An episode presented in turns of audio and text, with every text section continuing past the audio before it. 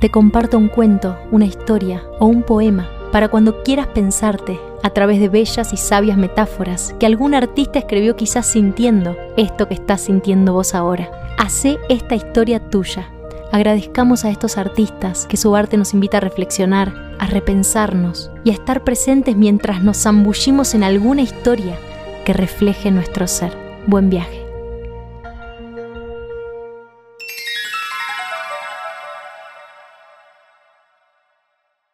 El anillo del rey. Una vez, un rey de un país no muy lejano reunió a los sabios de su corte y les dijo, he mandado hacer un precioso anillo con un diamante, con uno de los mejores orfebres de la zona.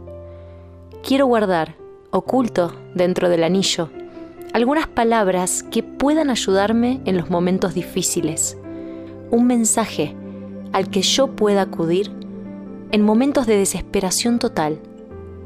Me gustaría que ese mensaje ayude en el futuro a mis herederos y a los hijos de mis herederos. Tiene que ser pequeño, de tal forma que quepa debajo del diamante del anillo. Todos aquellos que escucharon los deseos del rey eran grandes sabios, eruditos que podían haber escrito grandes tratados, pero pensar un mensaje que contuviera dos o tres palabras y que cupiera debajo de un diamante de un anillo? Muy difícil. Igualmente pensaron y buscaron en sus libros de filosofía por muchas horas sin encontrar nada que se ajustara a los deseos del poderoso rey. El rey tenía muy próximo a él un sirviente muy querido. Este hombre que había sido también sirviente de su padre y había cuidado de él cuando su madre había muerto. Era tratado como la familia y gozaba del respeto de todos. El rey, por esos motivos, también lo consultó. Y éste le dijo, no soy un sabio, ni un erudito, ni un académico, pero conozco el mensaje. ¿Cómo lo sabes? Preguntó el rey. Durante mi larga vida en el palacio me he encontrado con todo tipo de gente y en una oportunidad me encontré con un maestro. Era un invitado de tu padre y yo estuve a su servicio. Cuando nos dejó, yo lo acompañé hasta la puerta para despedirlo y como gesto de agradecimiento me dio este mensaje. En ese momento, el anciano escribió en un diminuto papel el mencionado mensaje, lo dobló y se lo entregó al rey. Pero no lo leas, dijo, manténlo guardado en el anillo, ábrelo solo cuando no encuentres salida en alguna situación. Ese momento no tardó en llegar. El país fue invadido y su reino se vio amenazado. Estaba huyendo a caballo para salvar su vida mientras sus enemigos lo perseguían. Estaba solo y los perseguidores eran numerosos. En un momento llegó a un lugar donde el camino se acababa y frente a él había un precipicio y un profundo valle. Caer por él sería fatal. No podía volver atrás porque el enemigo le cerraba el camino. Podía escuchar el trote de los caballos, las voces, la proximidad del enemigo.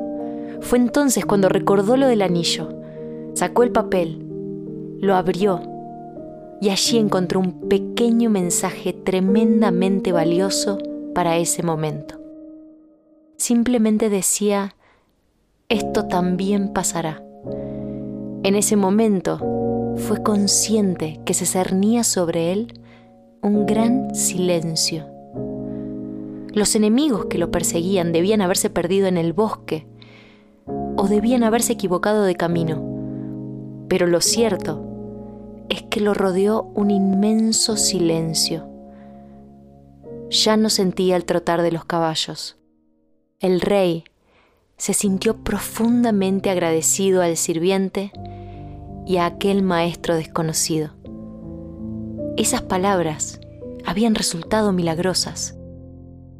Así que dobló el papel, volvió a guardarlo en el anillo reunió nuevamente a su ejército y reconquistó su reinado. El día de la victoria, en la ciudad hubo una gran celebración con música y baile, y el rey se sentía muy orgulloso de sí mismo. En ese momento, nuevamente el anciano, que estaba a su lado, le dijo, Apreciado rey, ha llegado el momento de que leas nuevamente el mensaje del anillo. ¿Qué quieres decir? preguntó el rey. Ahora estoy viviendo una situación de euforia y de alegría. Las personas celebran mi retorno. Hemos vencido al enemigo. Escucha, dijo el anciano. Este mensaje no es solamente para situaciones desesperadas, también es para situaciones placenteras. No es solo para cuando te sientes derrotado, también lo es para cuando te sientas victorioso no es solo para cuando eres el último, sino también para cuando eres el primero. El rey abrió el anillo y leyó el mensaje. Esto también pasará. Y nuevamente sintió la misma paz, el mismo silencio, en medio de la muchedumbre que celebraba y bailaba. Pero el orgullo, el ego, había desaparecido el rey pudo terminar de comprender el mensaje. Lo malo era tan transitorio como lo bueno. Entonces el anciano le dijo, recuerda que todo pasa, ningún acontecimiento ni ninguna emoción son permanentes. Como el día y la noche, hay momentos de alegría y momentos de tristeza. Acéptalos como parte de la dualidad de la naturaleza porque son la naturaleza misma de las cosas. Esto también pasará.